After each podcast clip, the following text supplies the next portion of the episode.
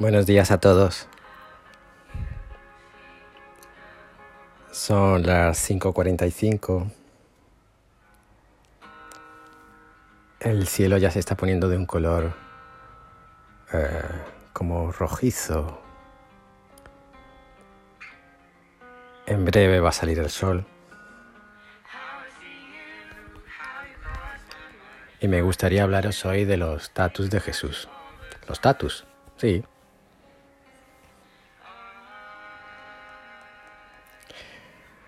Hace un par de años yo tenía un OnlyFans. Un OnlyFans, para los que no lo sepáis, es una web, una página donde tú te suscribes, haces un perfil verificado y subes fotos o vídeos un poquito subiditos de tono a los que solo pueden acceder aquellos que previa suscripción han pagado un dinero. Ayer descubrí algo. Alguien me pidió vídeos y fotos por mensaje de directo por aquí y me entristecí muchísimo. Y no por mí, porque con mi currículum y la chulería mía estoy más que acostumbrado desde los 16 a tratar con según qué cosas y con según con quién. Así que en ese aspecto no me afectó, pero no sé por qué me entristecí mucho. Y hoy leyendo el Evangelio esta mañana he entendido por qué. Hoy Jesús está rodeado de miles de personas, como hoy, que buscan, esperan, han escuchado de, o simplemente curiosean, o no quieren perderse el espectáculo que presuponen que va a haber allí. Él lo sabe. Sabe de esa multitud, la está viendo, la percibe y la escucha. Sería un gentío grande. Mira a su alrededor y sonríe. Tú estás ahí, en ese círculo pequeñito alrededor de él, con el murmullo de un gentío que espera que comience la función. Él habla, pero no levanta la voz. Es hora de abrir, como quien dice, el telón. Te mira y te dice, amigo mío,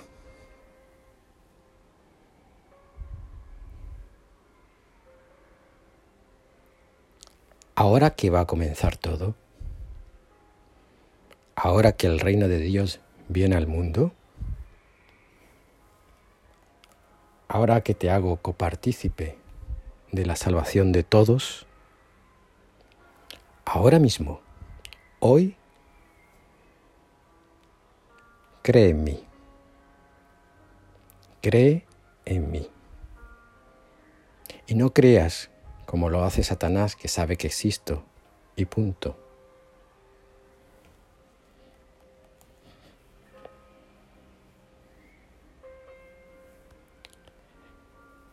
Cree en mí confiando en mí como tu amigo.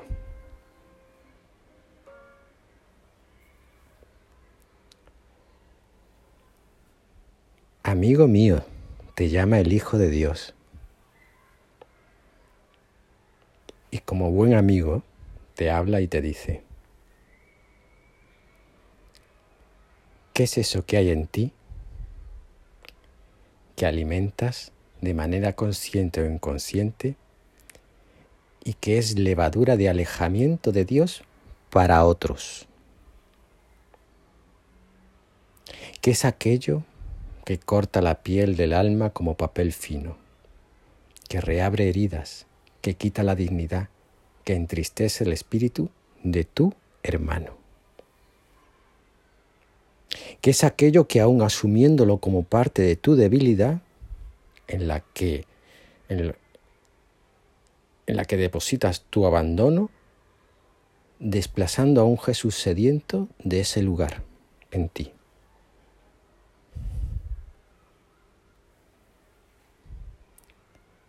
No seas levadura de destrucción en el otro.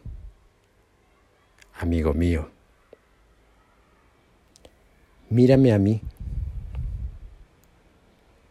yo que me dejé destruir por toda la humanidad, en dos maderos, uno vertical, clavado en la tierra que te vio nacer, y con dirección hacia el Padre, y otro en horizontal, abrazando a esa multitud que te espera a ti, que me espera a mí.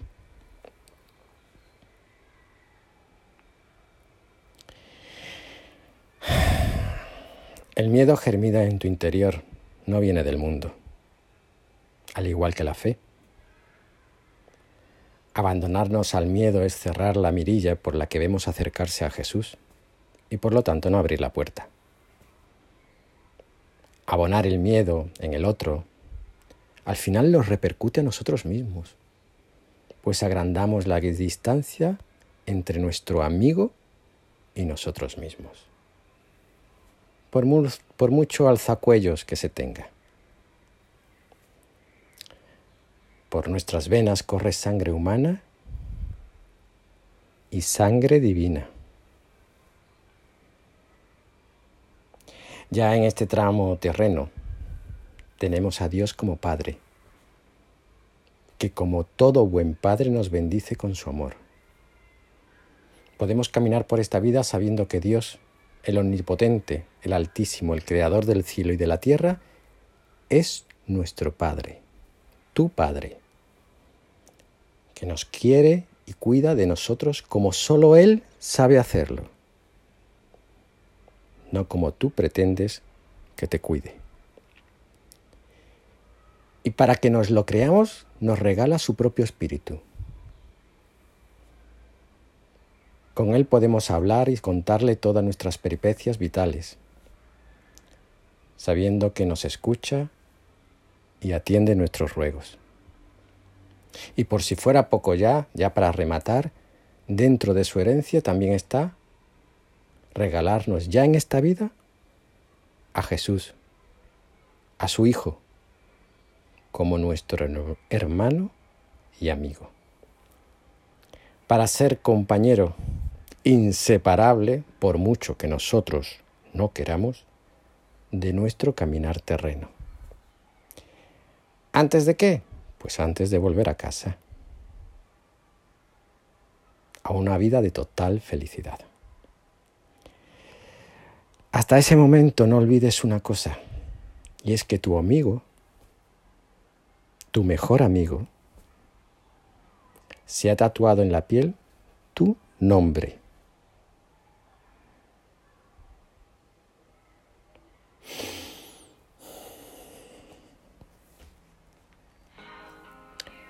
Ánimo. Os quiero mucho.